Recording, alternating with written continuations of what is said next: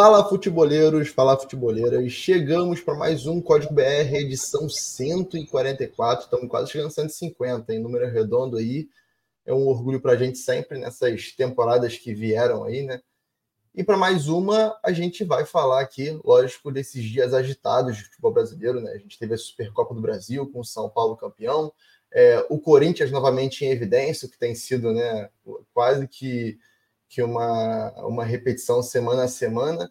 E o Cruzeiro, o início do Cruzeiro do Nicolás Lacarmon, que também vem chamando a atenção, venceu o Atlético Mineiro, grande rival. Mas antes da gente começar realmente a nossa discussão aqui, eu queria apresentar os meus amigos Douglas Batista, como sempre, Popoto e Vini Dutra. E aí, galera?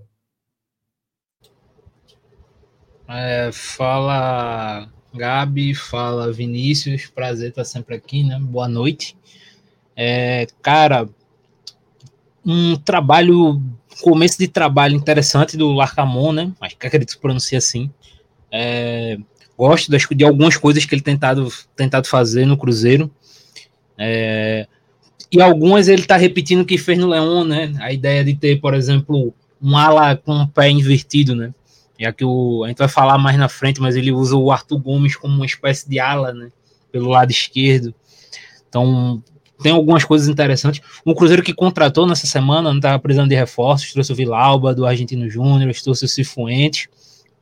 Então, começo interessante do Cruzeiro. A gente tem um São Paulo aí que trouxe o Carpini, é, teve a bomba do Rames, né, saindo um começo com título é sempre importante, né? Começar um trabalho com título, dar um pouco de respaldo ao Carpini que está dando esse salto agora na carreira. Então, bora lá que tem muita coisa para falar. E Vini Dutra aqui, né? Voltando para casa, estreando no Código BR 2024. E aí, Vini? Fala, Gabi. Fala, Douglas. Estamos aí para mais uma.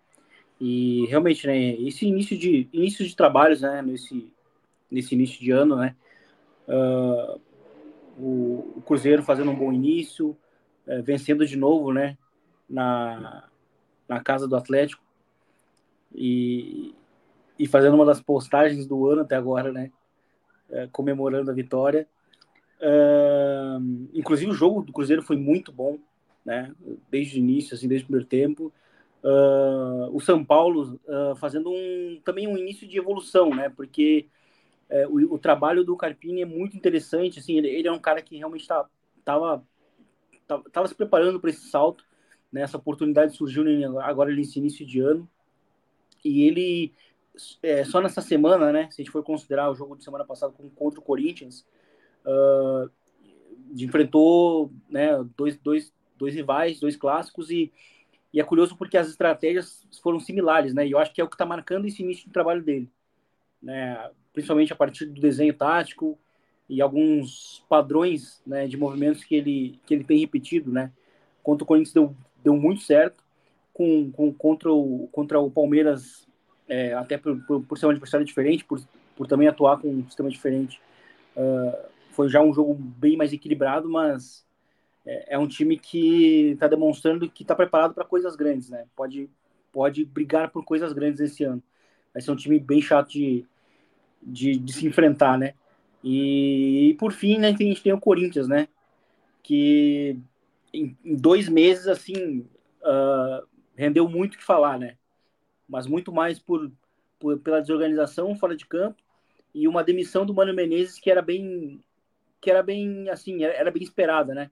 Era mais uma questão de tempo e, e no fim talvez ela até aconteceu mais cedo do que se imaginava. Mas então a gente tem bastante coisa para poder debater. Vai ser um prazer estar aqui com vocês.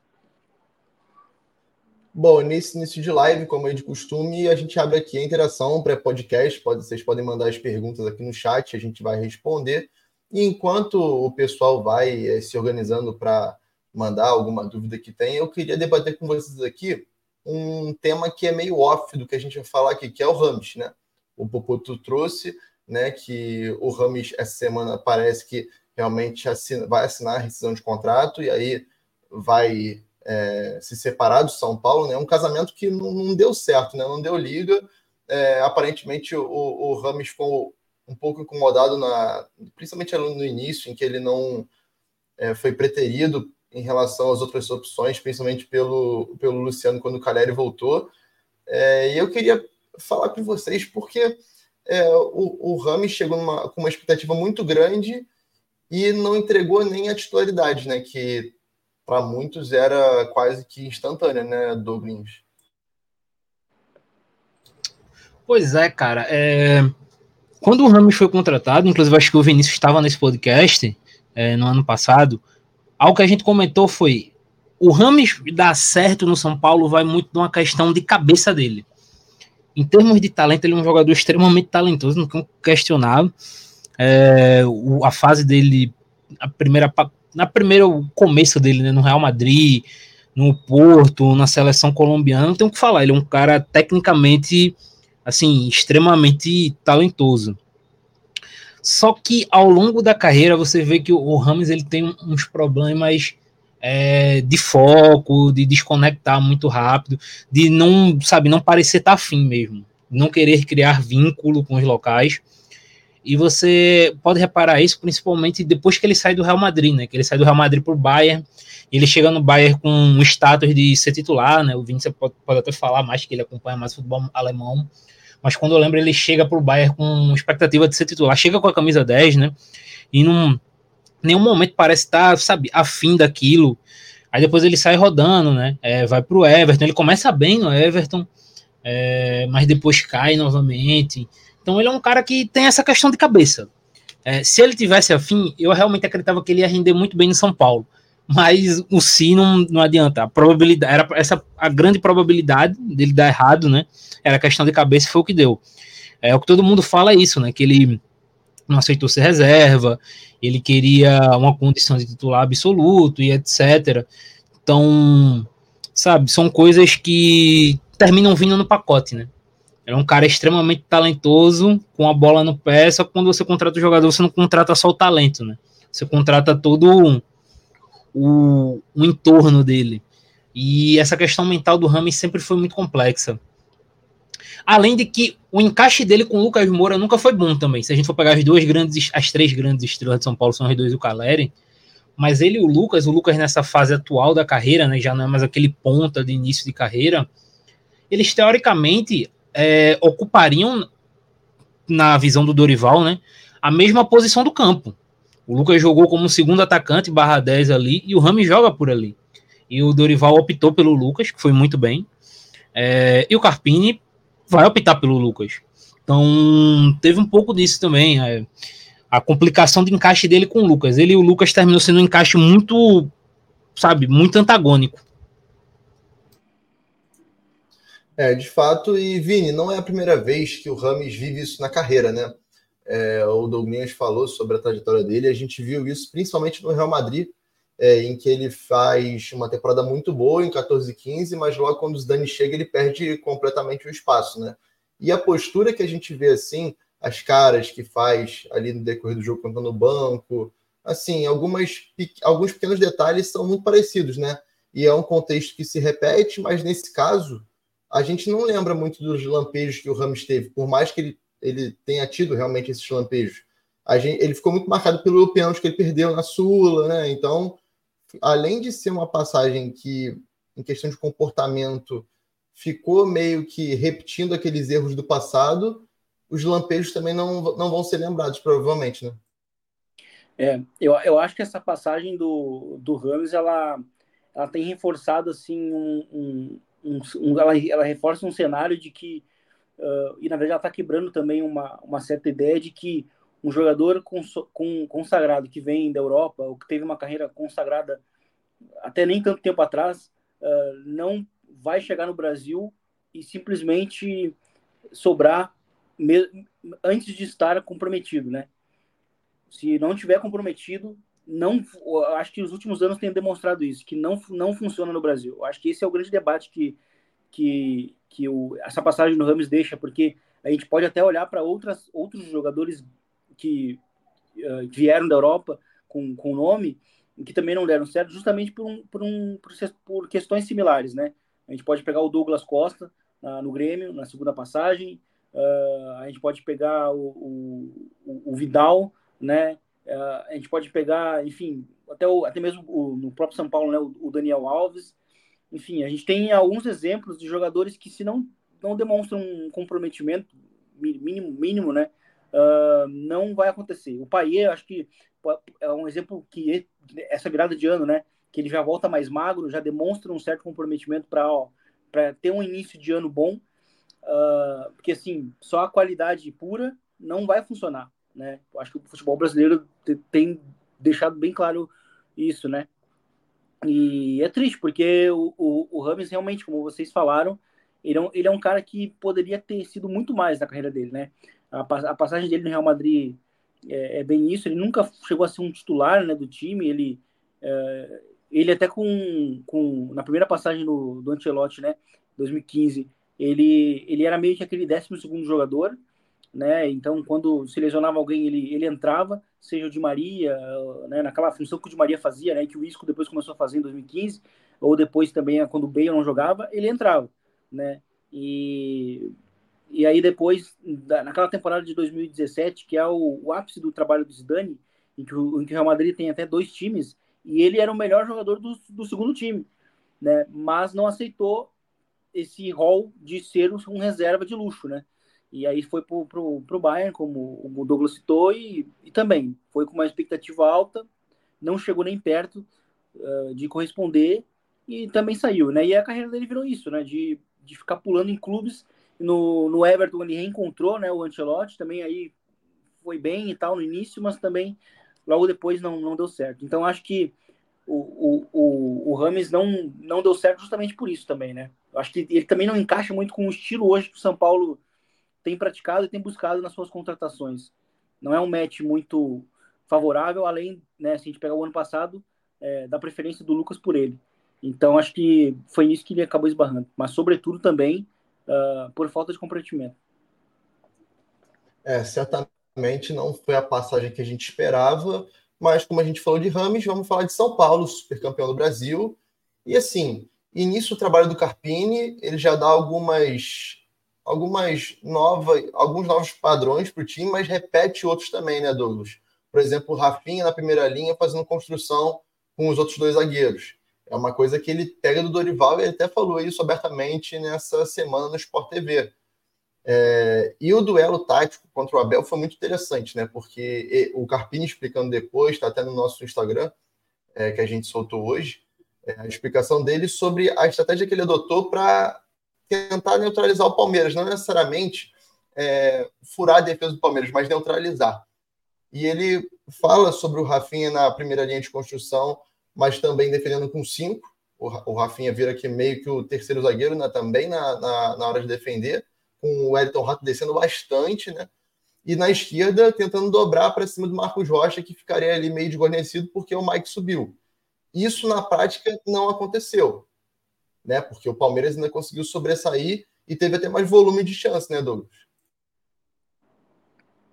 O, o, a grande questão do Carpini, para mim, Gabriel, essa questão da saída, é que ele é um cara que ele, ao longo dessa curta carreira dele, né, é, ele parece ser um cara muito adaptável.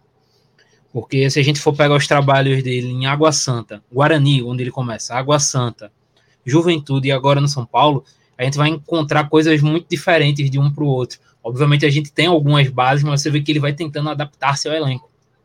Por exemplo, pô, no São Paulo ele faz uma saída de três com o Rafinha. No Juventude ele já fazia uma saída com seis jogadores. Sete se você contar o goleiro, porque o Thiago Couto era um cara muito influente na saída de bola. Quando a gente pensa no Água Santa, no Água Santa ele fazia o, o Luan descer muito para a linha dos volantes para fazer a saída com todo mundo. Então, assim, ele é um cara que vai adaptando e vai mudando de acordo com o que o seu elenco pede, com o contexto de cada partida. Ele é um cara muito, é, digamos assim, muito mente aberta, né? que vai muito de acordo com o que ele tem em mãos. E é isso também é, o que o Dorival era, até certo ponto. O Dorival é um cara extremamente adaptável. Então, o São Paulo ele meio que buscou um cara nesse sentido também. É, e tem buscado isso nas contratações. Né? A gente vê os jogadores de São Paulo sendo jogadores que são capazes de atuar em várias funções. É, as pessoas falam muito do Luciano, né, que é um 10 e um, e um atacante. A gente tem o Michel Araújo, né, que pode jogar como meia, como um, um meia aberto barra extrema. Jogou como lateral, né, nesse fim de semana. Então, é, o São Paulo, ele me parece estar montando esse elenco para o Carpini, sabe? Um elenco extremamente adaptável, com um treinador que busca isso, se adaptar ao adversário, ao contexto do jogo e ao time que tem. É, tem uma galera que gostou de falar que o Carpini se vendeu à modernidade, que é tipo, cara, é, sabe? É coisa que ele, ele sempre mudou, cara, ao longo da carreira. Ele pegou um Guarani que ele tentou fazer um Guarani no início de carreira dele, um time com muita posse de bola, muito controle. Depois ele vai para esse Água Santa aí, que a gente lembra da temporada passada, que era um time mais de transição, com o Luan liderando a equipe.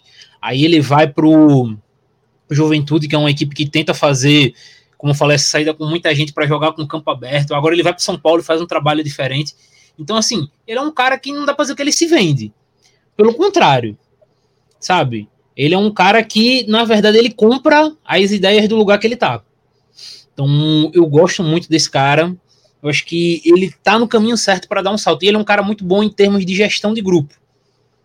Isso é, isso é muito importante, pensando num, que ele tá chegando num local muito grande. A gente vê, normalmente, né, Gabriel e Vinícius, dificuldades de alguns treinadores quando dão esse salto de para esses, para digamos, os principais clubes do país, que é em termos de adaptar-se ao elenco. Conhecer o elenco, tentar gerir o elenco. Muita gente tem ideias boas, mas na hora que dá o salto tem muito problema e termina tendo essa questão de grupo, de gestão de grupo muito ruim. O Carpini não, ele é um cara que é muito conhecido por isso. Inclusive, foi um diferencial para ele chegar no São Paulo.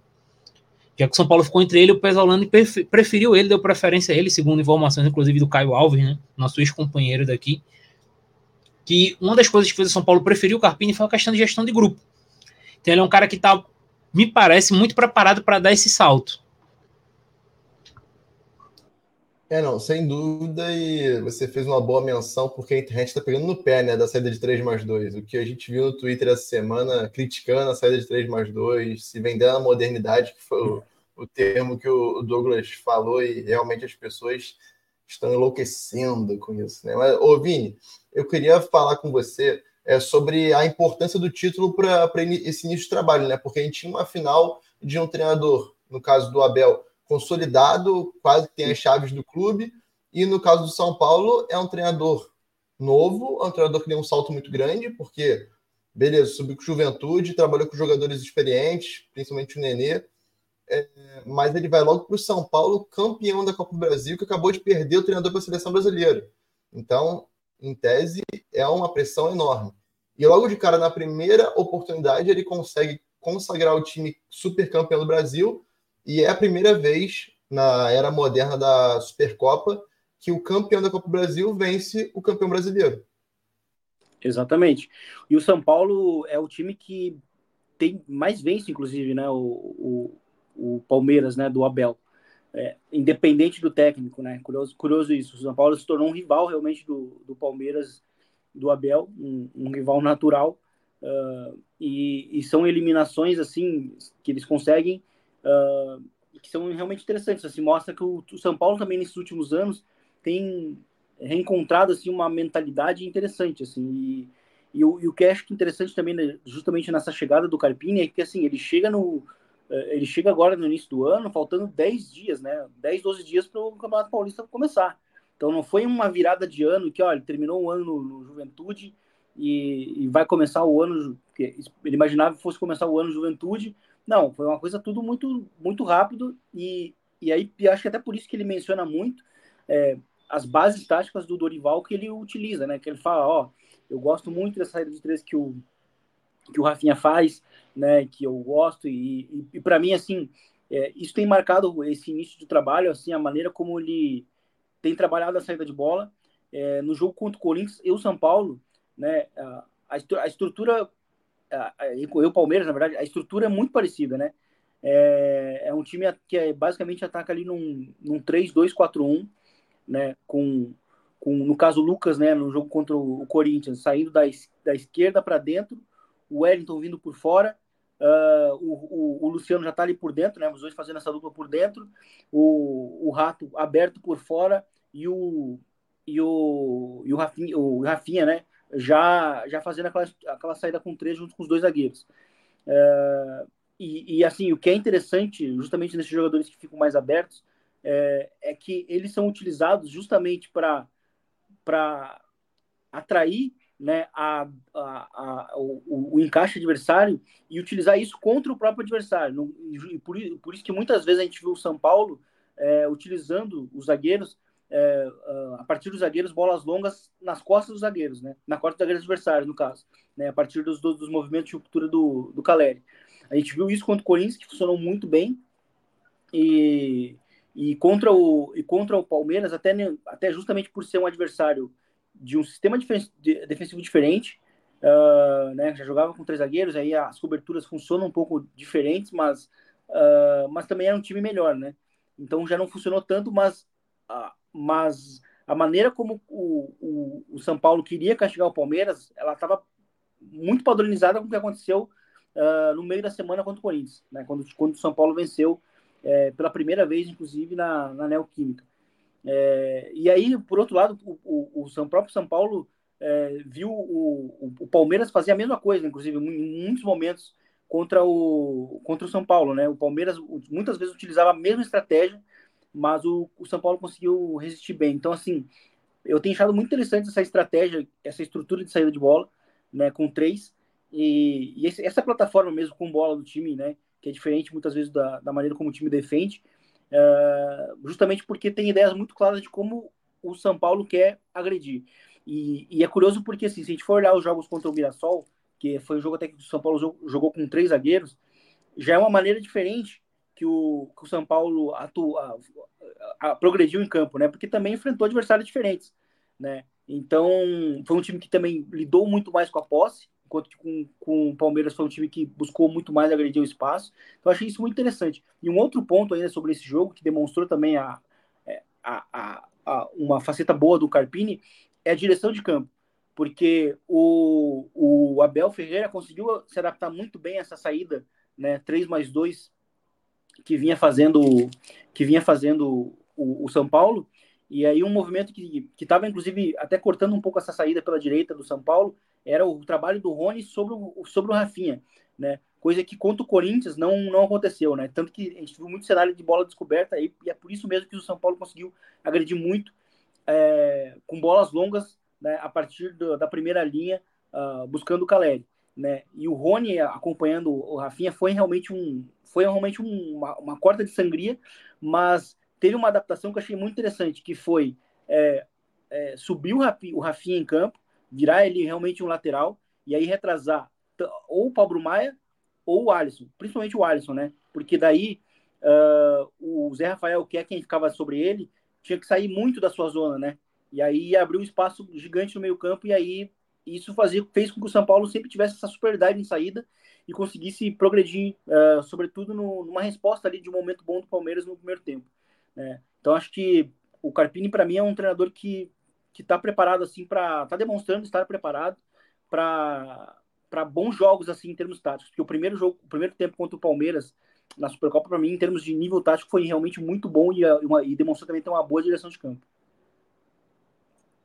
É, foi uma bela batalha tática mesmo. A gente viu um bom teste para o Carpini logo de início e a, a expectativa é, é boa, é otimista para essa temporada para o São Paulo.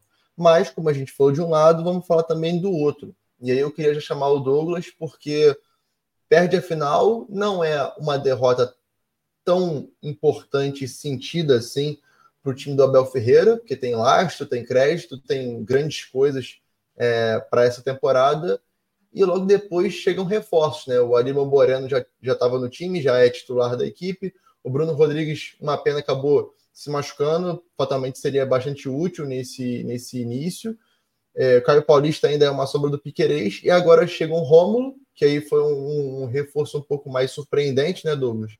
E também é, a chegada do Lázaro também para frente, né?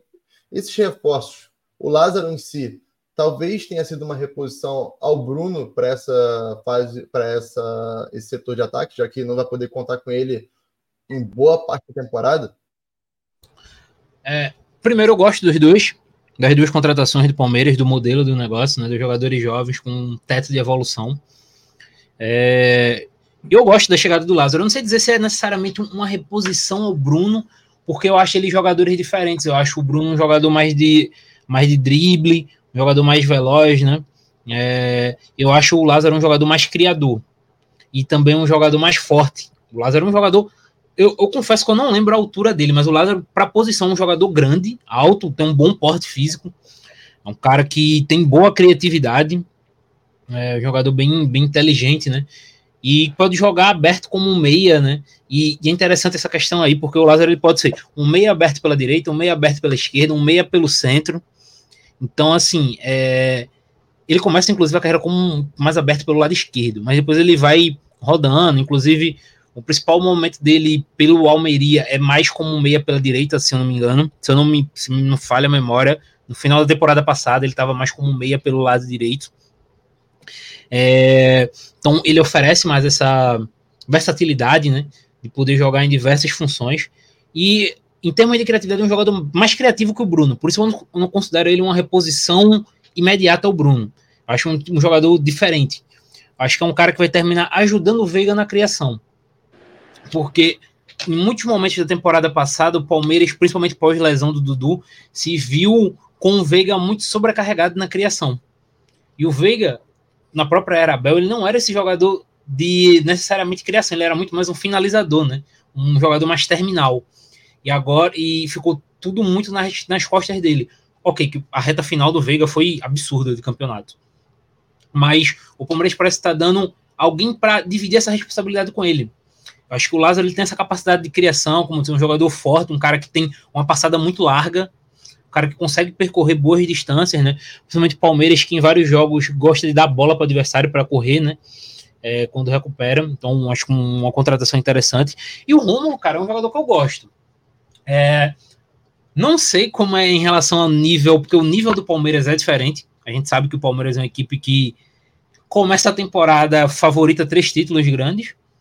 Nem sempre ganha, é impossível você ganhar os três títulos, mas você sabe que você sempre espera que o Palmeiras vai chegar longe nos três.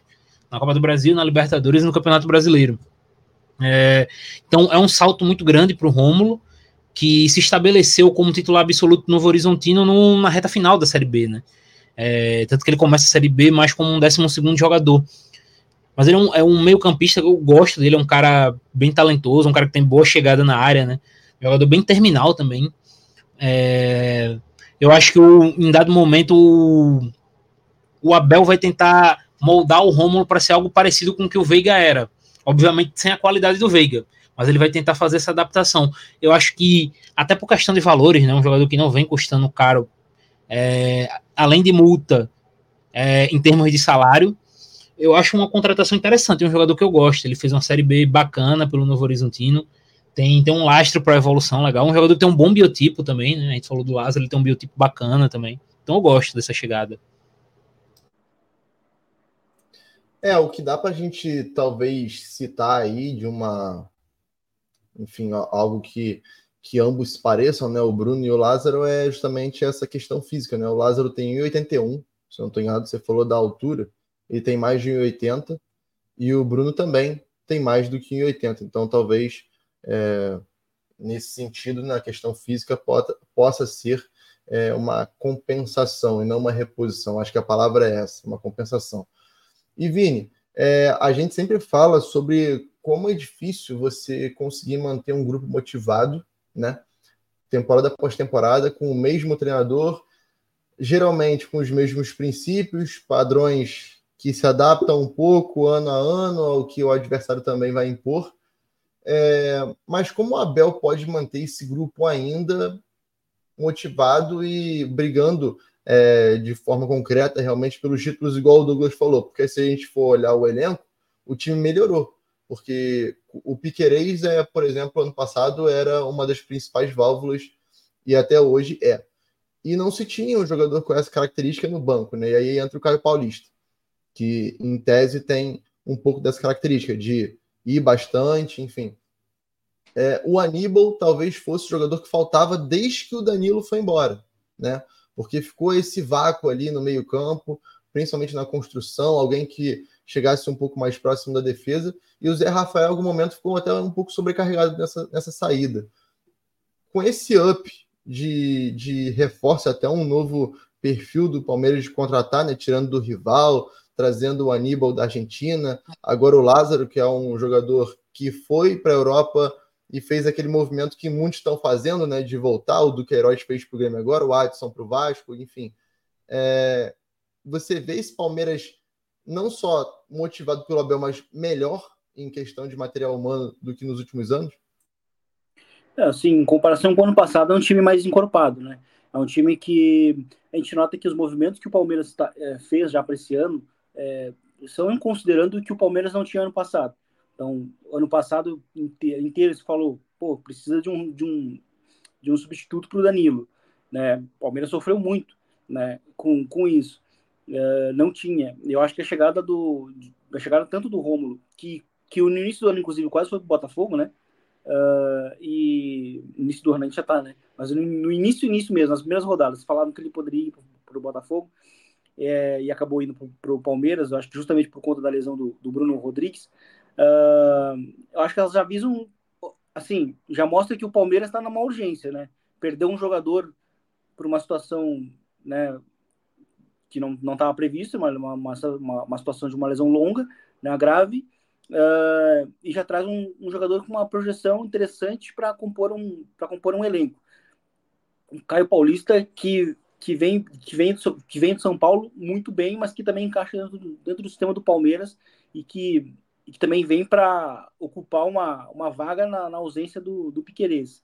Uh, o Aníbal, que ainda não, não é o titular, mas tem vindo muito do banco, uh, é um cara que, se a gente for imaginar num médio, já, médio longo prazo, vai, vai formar ali uma dupla, provavelmente com, com Richard Rios. Então, assim, acho que é um Palmeiras que que está buscando corrigir os seus erros do ano passado, né? E, e já vai buscando reforços também, assim, porque no meio do ano já vai perder o Hendrick, que vai para o Real Madrid. Então já é um Palmeiras que está visando muito assim cobrir as lacunas que vai que vão aparecendo, assim, sabe? E sim, o elenco já é melhor que o ano passado.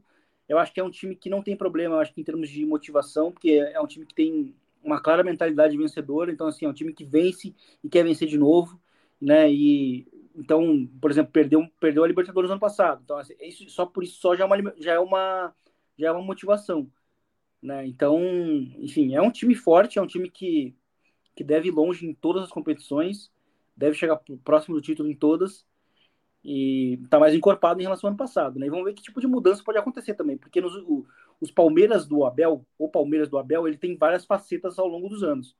Né? Então, assim, às vezes tão, eles vão mudando, né? Então, nesse momento é um time que está jogando com três zagueiros, mas a gente não sabe se no, daqui a algum dois meses o time já muda, volta para um 4-4-2, enfim, né, tem um retorno do Dudu ainda, de lesão.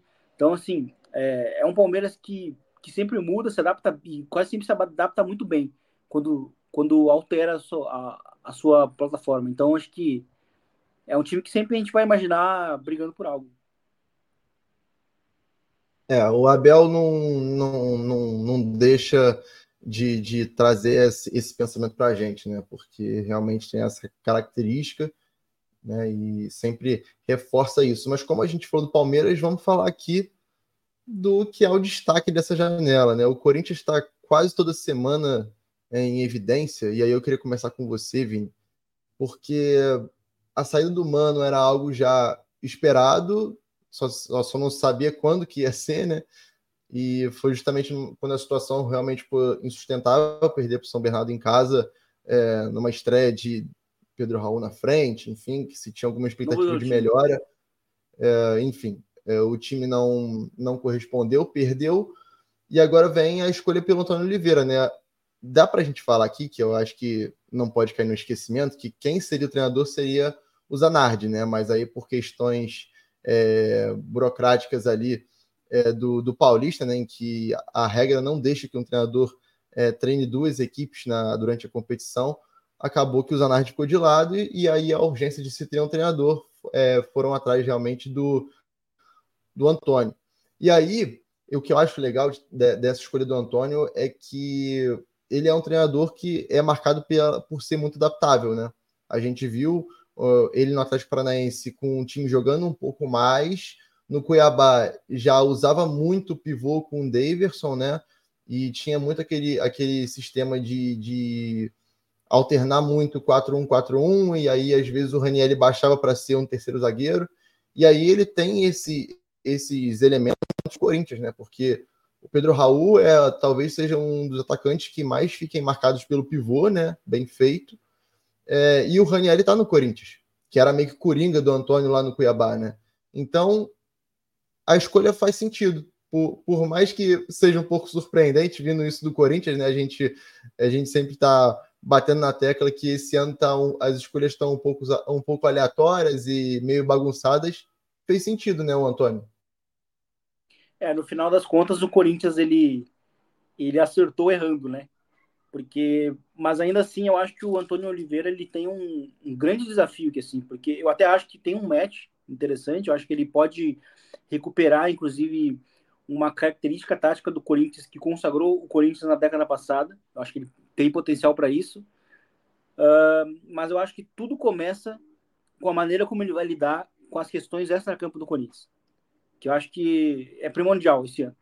Né? O Corinthians, em dois meses, assim, ele, assim, ele proporcionou momentos de muito surreais, assim, sabe? Jogadores que não, que não, que não assinaram contratos sendo anunciados, uh, jogadores que não assinaram contrato aparecendo em vídeos institucionais do clube, uh, né, aquela questão do vazamento forjado do presidente, assim, são coisas assim muito surreais que estão acontecendo, sabe? A questão dos análises, então, é, é a mais incrível, né?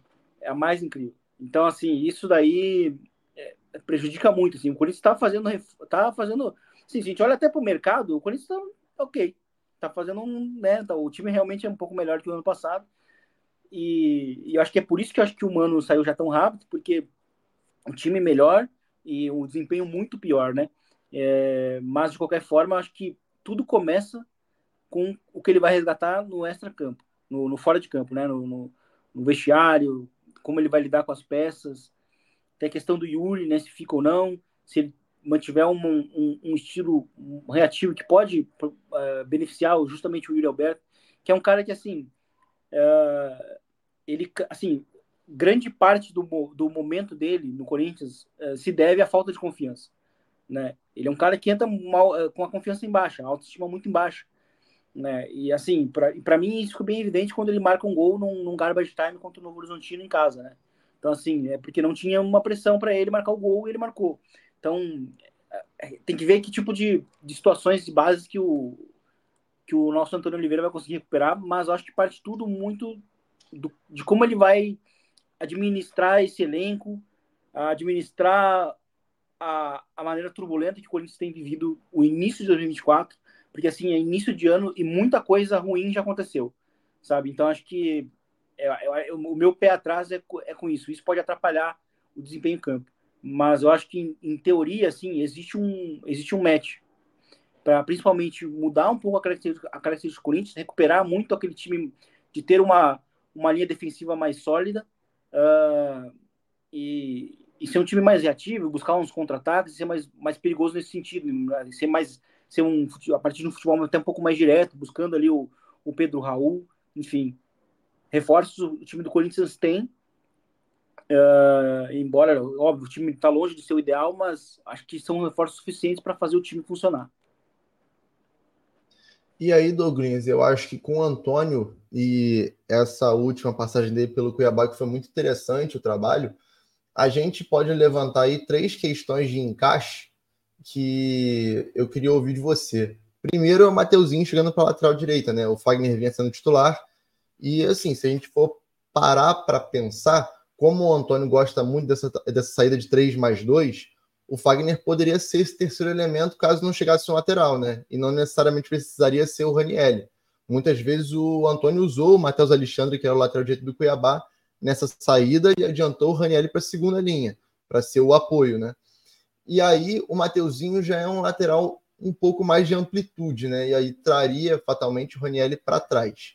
A outra questão é Fausto Vera no meio-campo, que o Corinthians fez de tudo para negociar por conta da dívida, né? Tentaram uma troca com, o Zenit pelo, pelo Duqueiroz não aconteceu e parece que realmente vai ficar. Então é mais um jogador para encaixar por conta da qualidade, né? E a outra coisa que eu queria citar é que no Cuiabá a gente viu o Pita e o Daverson jogando juntos, em tese, dois centroavantes.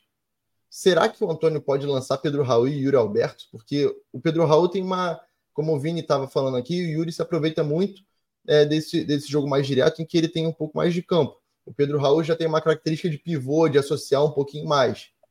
Será que essas três questões são tão fáceis assim de, de solucionar? Começando pela última, Gabriel, eu vou te dizer, eu acho muito difícil os dois jogarem juntos por um motivo, um fator específico que ainda não é oficial, mas se chama Igor Coronado. Com o Coronado, os dois não vão jogar juntos. Porque o Coronado é um cara que tem uma dificuldade física muito grande para marcar, inclusive para pressionar. Ele não tem essa, essa aptidão, ele não tem o vigor físico de conseguir cobrir campo.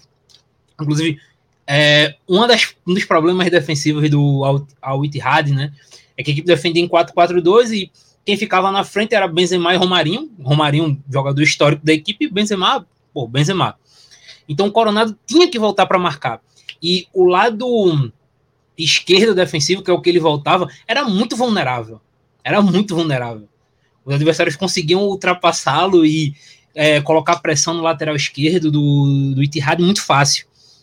E mesmo quando ele não tinha o Benzema, quando a equipe precisava pressionar lá em cima, ele não, não tinha, sabe, essa pegada.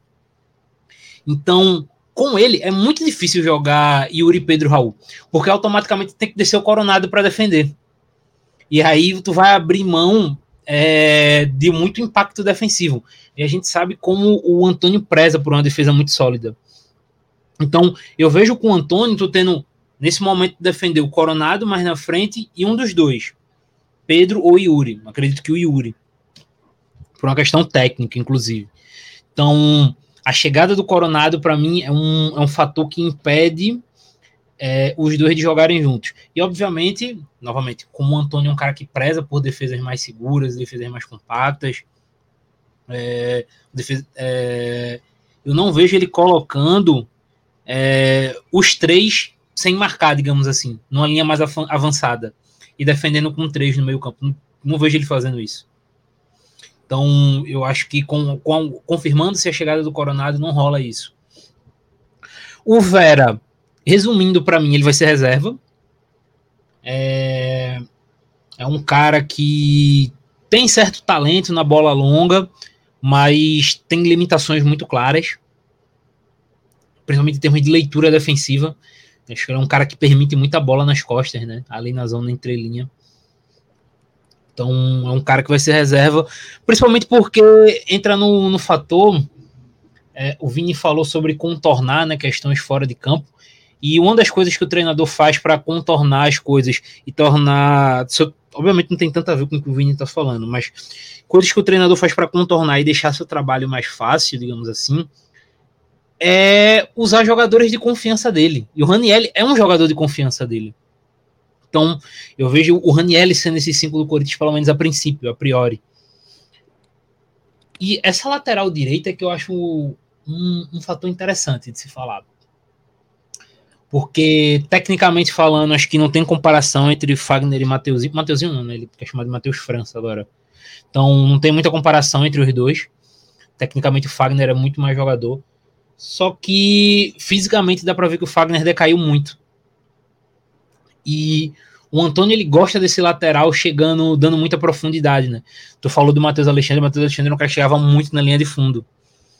Então, é, eu acho que nessa questão ele vai dar uma preferência em alguns momentos pro Mateuzinho, para ter esse jogador chegando muito na linha de fundo é, até pelo Coronado, o Coronado é um cara que tem uma facilidade muito boa nesses passes em profundidade, né, nesses passes nas costas da defesa. Então acho que o Mateuzinho é um cara que pode se aproveitar muito bem disso, que ele tem uma chegada, uma ultrapassagem muito boa. Mas é um Corinthians, cara, que, sabe, o Vini falou, fez uma janela boa. Eu gosto das contratações do Corinthians. Só que é, é tão estranho falar, porque por mais que sejam contratações boas, é uma equipe que teoricamente vai se reformular todinha. Do meio para frente, tu imagina Raniel, Garro, Coronado, talvez Pedro Raul, sim, meio time diferente. É um ataque novo. Defensivamente, tu pode ter um, um Mateuzinho como titular, tu já tem um Félix Torres, tu vai ter o Gustavo Henrique entrando. Então, assim, é um Corinthians novo, um Corinthians do zero. E por mais que sejam jogadores bons e com alguns complementares, é, é muito difícil tu imaginar um encaixe, sabe? Como vai ser esse encaixe.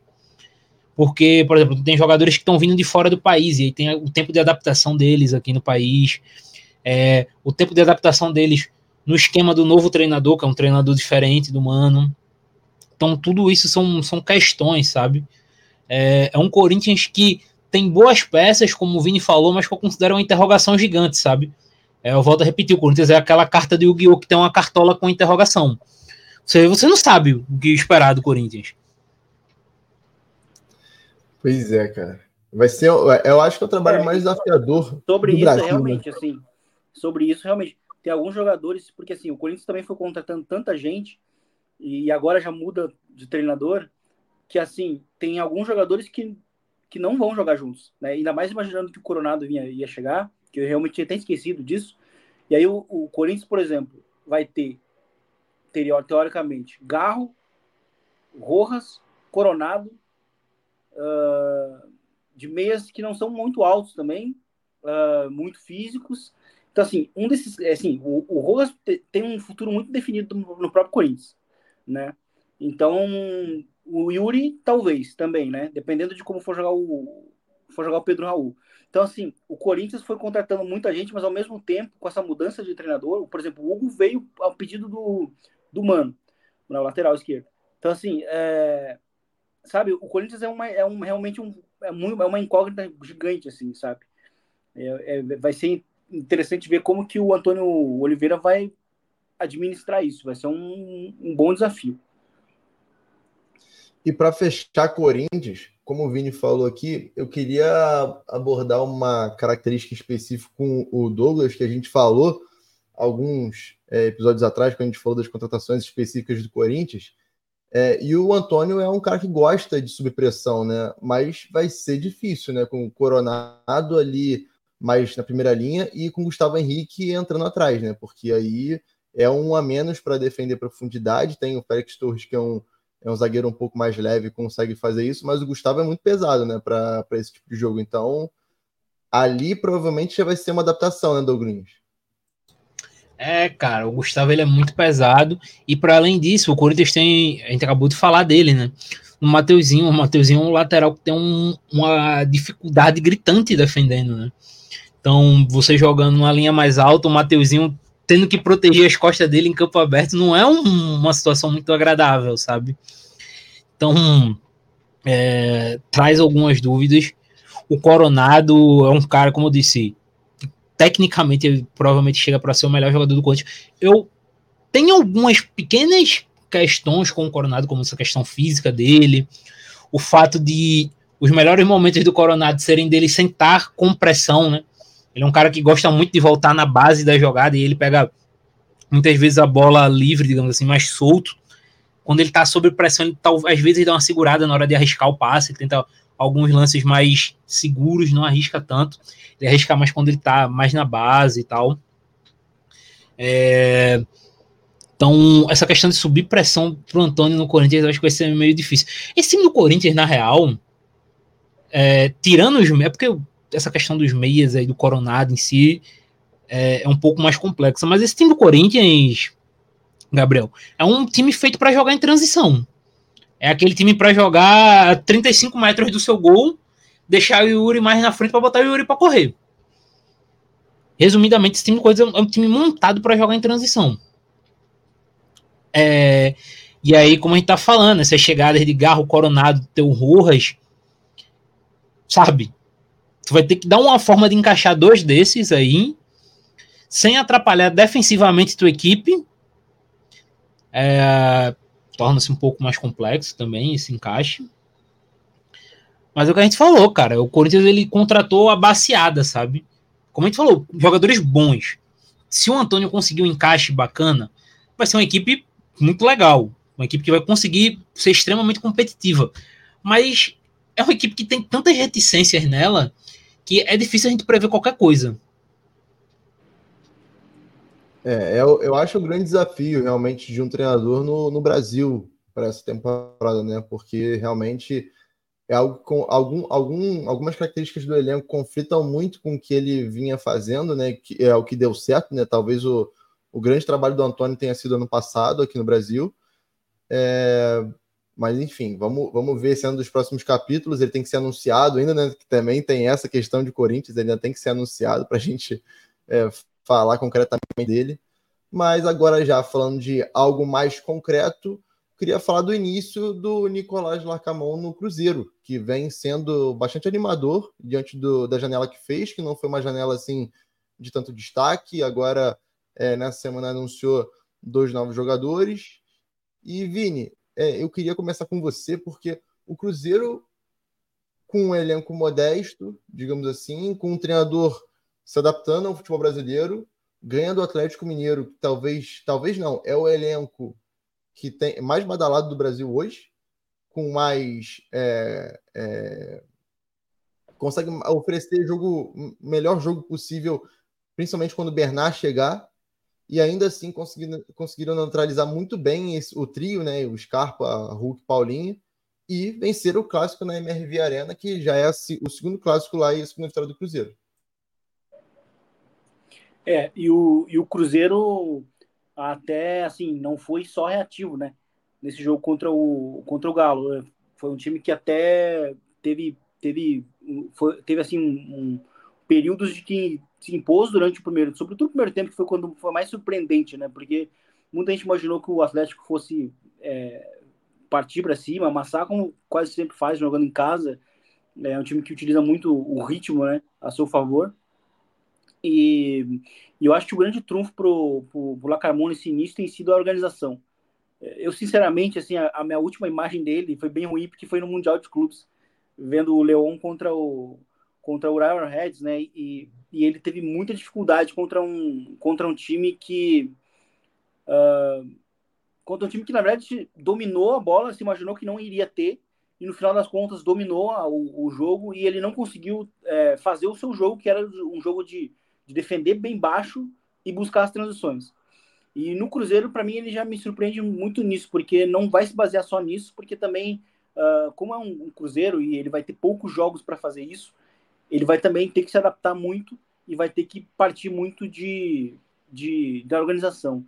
Então, ele tem utilizado agora o Marlon né, nessa saída com três, né, alinhado ali com os zagueiros. Acho que acho, tem achado interessante assim as ideias que ele tem, tem utilizado. E eu acho que é um outro trabalho que tem muito potencial.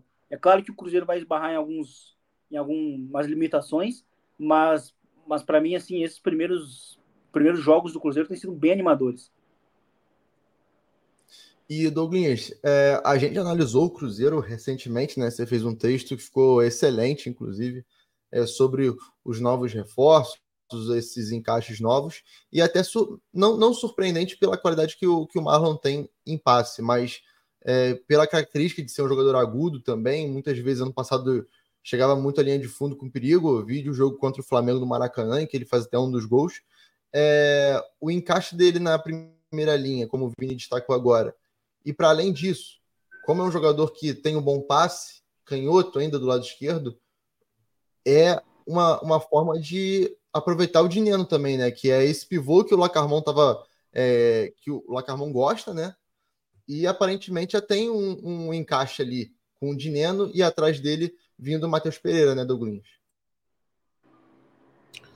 Cara, eu vou te dizer, é, eu até tava brincando com o Gabriel Correa, cara, quando eu tava avaliando, assistindo os jogos antigos do Lacarmon, que ele gosta de jogar com alas com pé invertido, né? Em alguns momentos no, no Leão ele usou o Mena, que é um canhoto pelo lado direito, e um destro pelo lado esquerdo, que eu não lembro o nome do rapaz agora. Eu até brinquei com o Gabriel Correa e disse, cara, ele vai chocar o mundo quando ele, colocar o Gabriel Verão de ala. E terminou que não foi. Ele colocou um destro de ala, só que não foi o Verona, porque o Verona tá machucado, foi o Arthur Gomes. E ele termina abrindo ele, o William, né, dando amplitude, e coloca o Marlon como esse terceiro zagueiro.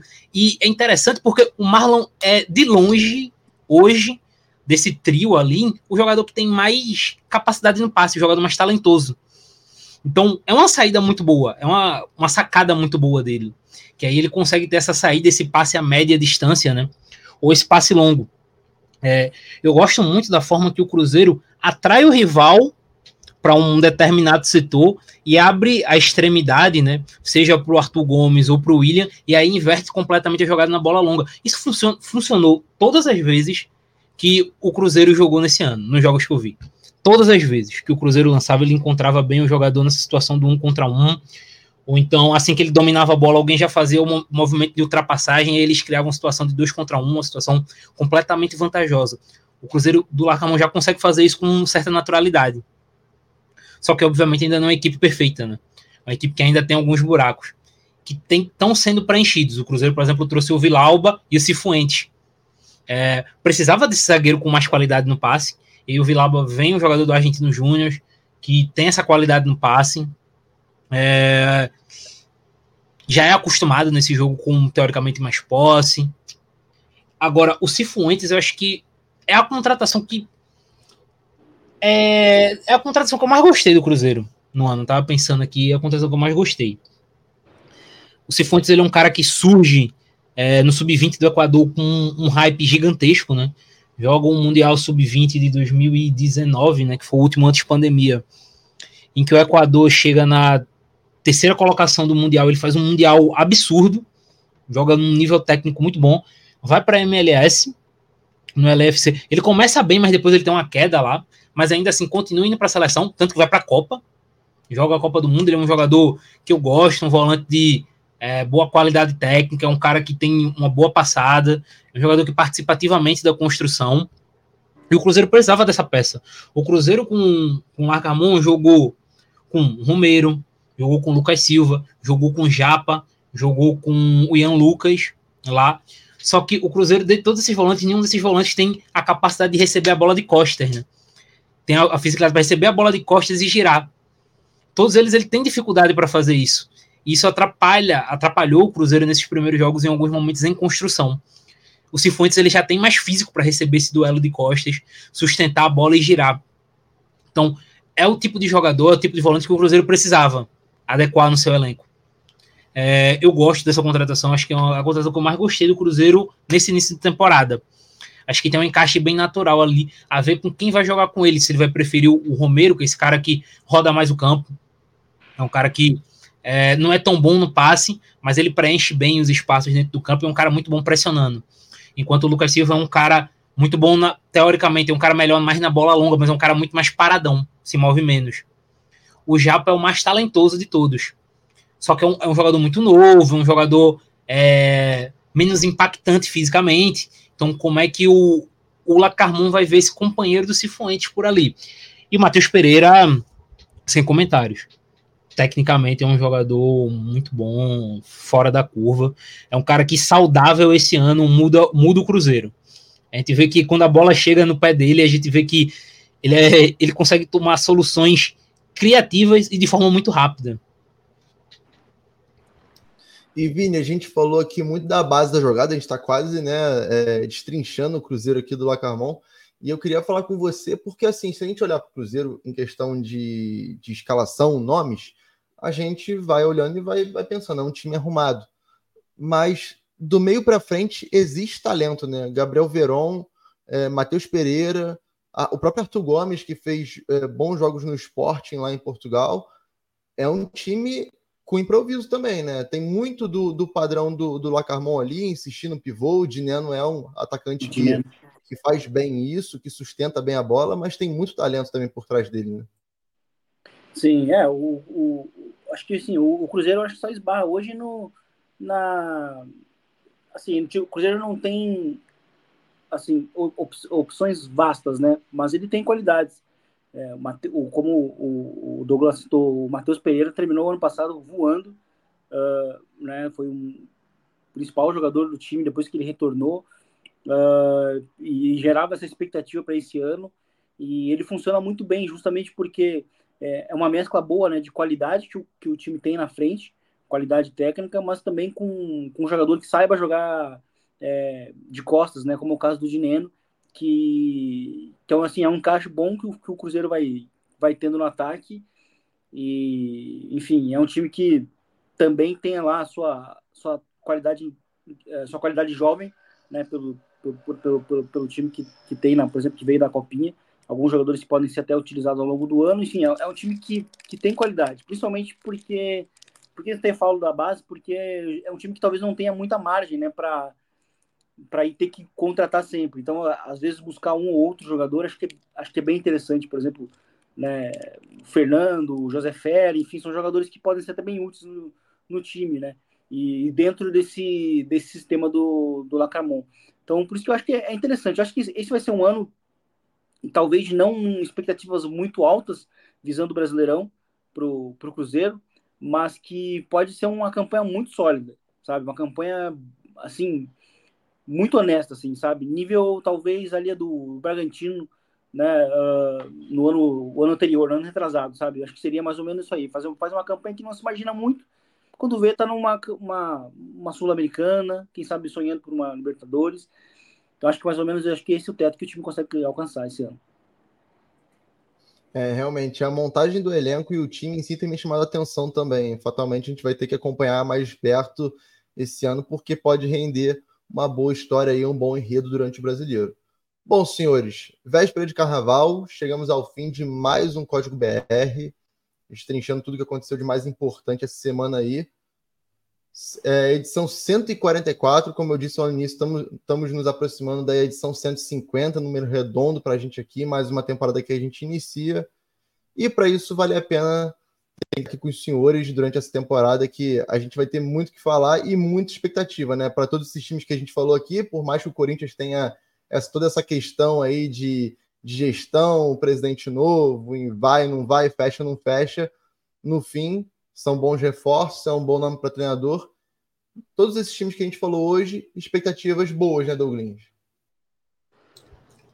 É, eu acho que assim, eu, o Corinthians ele me deixa um pouco para trás, principalmente na questão do, do Augusto Melo, né? O Augusto Melo, o, Tony Soprano brasileiro é meio complicado, não, não sei o que esperar muito dele, é, do Corinthians por conta dele. É, mas eu, eu tenho uma certa expectativa no Cruzeiro, estou muito curioso para ver. Acho que o Lacamon é um cara que é um cara inteligente, é um cara com ideias bem sólidas e que casa com o que o, Cruzeiro tem buscado em termos de elenco. É, e ele tem buscado alternativas, né? O Vini citou dos jovens, eu falei do Japa que jogou, ele também tem usado muito o Robert, né? Um jogador 05 titular como atacante. Então, ele é um cara que tem buscado essas alternativas também, ele tem buscado melhorar a equipe dele com o que ele tem. O São Paulo com o Carpini, né? E o Palmeiras, assim, eu não falo mais do Palmeiras, cara. Ano passado a gente meteu o pau no Palmeiras o ano todinho, que o Abel tinha que fazer algumas coisas, e aí do nada o Abel resolveu ser campeão brasileiro. O Abel e o Hendrick. Então não, falo do Palmeiras mais aqui no podcast. É isso, é isso. Então, valeu, Douglas, valeu, Vini. A gente volta Semana que vem acho difícil, né? Porque a gente já vê que Douglas está tá nevado, então o carnaval tá, tá chegando, né? Então, um abraço, futeboleiros e futeboleiras. A gente volta com certeza na outra semana. Talvez semana que vem. Vamos ver como é que as coisas se desenrolam. Valeu, pessoal. Um abraço